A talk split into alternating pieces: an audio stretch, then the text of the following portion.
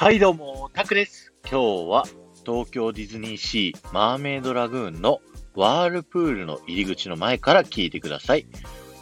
えー、ワールプールはですね、カラフルなケルプと呼ばれるですね、海藻のカップに乗ってですね、潮の渦巻きによってくるくると回転するですね、まあコーヒーカップ型のアトラクションですね。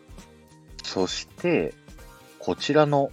ワールプールはですね、東京ディズニーランドのアリスのティーパーティーと違ってですね、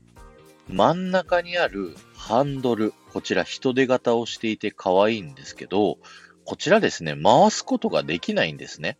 回すことができないので、じゃあどうやってスピードを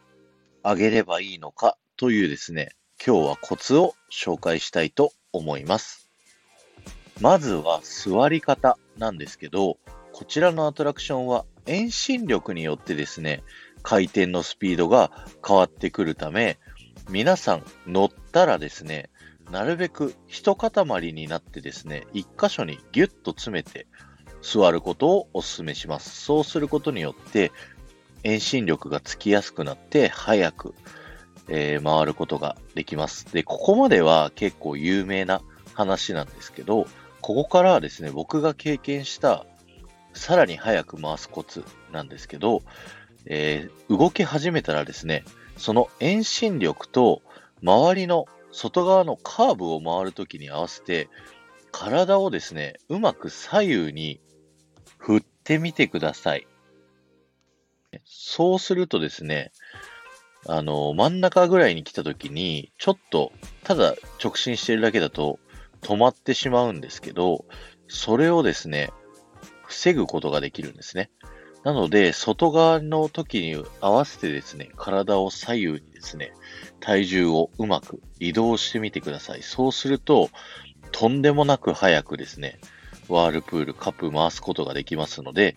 皆さんもぜひ挑戦してみてくださいね。